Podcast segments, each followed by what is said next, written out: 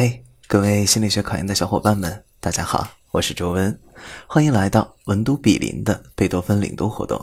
今天我领读的内容是普通心理学第三章意识和注意，简述睡眠的阶段特点：清醒、高频低幅的贝塔波，安静、低频高幅的阿尔法波。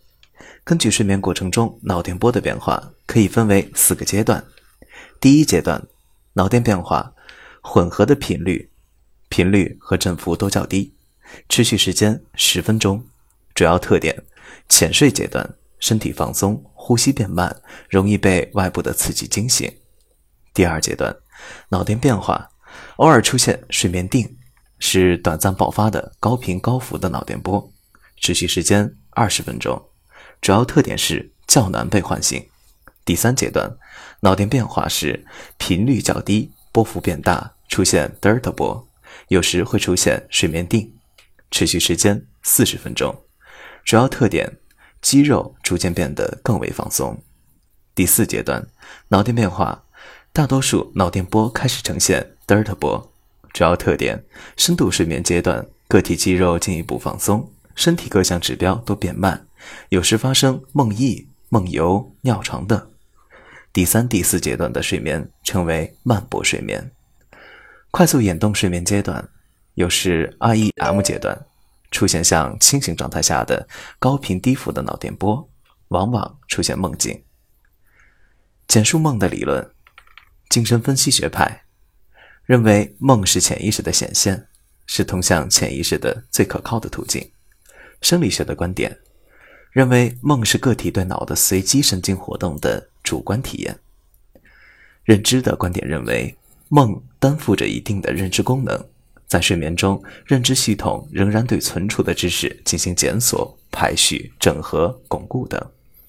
霍布森等人的研究认为，梦具有认知的不确定性、梦境的不协调性和不连续性，而且主要是梦境的不连续性。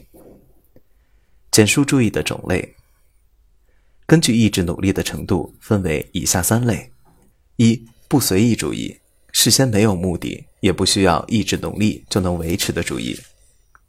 引起原因：A. 刺激物本身的特点，刺激物的新异性，刺激物的强度、运动变化等；B. 个体状态，个体自身的状态、需要、情感、兴趣、经验等。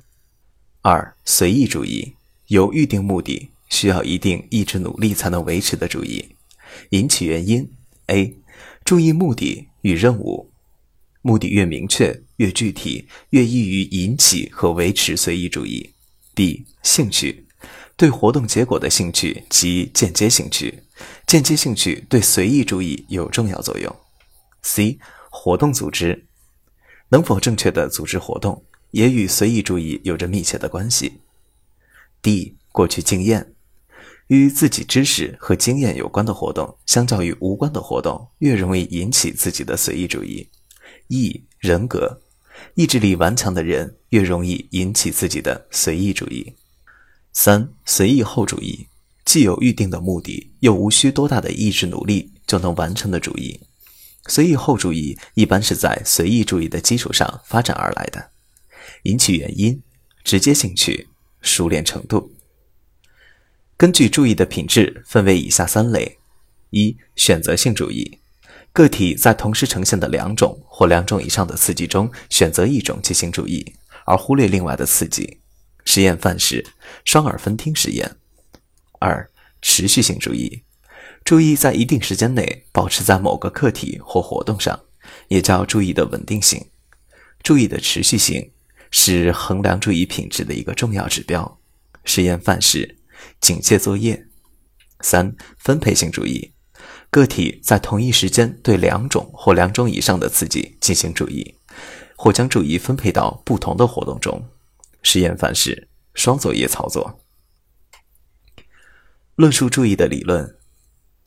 注意选择的认知理论。一、过滤器理论。布罗德本特认为，神经系统加工信息的容量是有限度的。信息进入神经系统时，要先经过一个过滤机制，它只允许一部分信息通过并接受进一步的加工，其他信息被阻止而消失了。过滤器的工作方式是全或无的，该理论也叫做平静理论或者单通道理论。最早的双耳分听实验支持该理论，可解释视而不见，充耳不闻。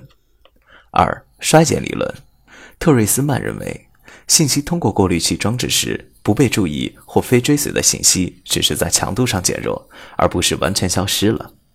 后期双耳分听实验中发现，来自非追随耳的信息也受到了加工，可解释鸡尾酒会效应。后期选择理论，多伊奇和诺尔曼认为，在进入过滤或衰减装置之前，所有输入的信息都已受到充分分析，然后才会进入过滤或衰减装置，因而对信息的选择发生在加工后期的反应阶段。这种理论又叫做完善加工理论、反应选择理论。或记忆选择理论，可解释 Stroop 效应。四多阶段选择理论，约翰斯顿认为，注意的选择过程在不同的加工阶段都有可能发生。在进行选择之前的加工阶段越多，所需要的认知加工资源就越多。选择发生的阶段依赖于当前的任务要求。注意分配的认知理论，一认知资源理论由卡尼曼提出，认为。A，把注意看作是对刺激进行归类和识别的认知资源或认知能力，而这种资源又是有限的。B，刺激或加工任务越复杂，占用的资源就越多，认知资源用完时，新的刺激就得不到加工了。C，输入刺激本身并不能自动的占用资源，而是在认知系统里有一个机制负责资源的分配。我们可以把认知资源分配到重要的刺激上。赵氏口诀：资源有限，用完就没。机制分配。二、双加工理论由谢弗林等人提出，认为人的认知加工有自动化加工和意识控制加工两类。自动化加工不受认知资源的限制，不需要注意，可以自动化的进行；意识控制的加工则受认知资源的限制，需要注意的参与，可以随环境的变化而不断进行调整。经过练习后，有可能转变为自动化加工。招式口诀：自动化加工，不限制，不注意；意识控制加工，受限制，要注意，可调整。这节课我带大家领读了普通心理学第三章，包含睡眠的阶段特点、梦的理论、注意的种类、注意的理论，你都掌握了吗？欢迎到留言区反馈哦。我们下期再见。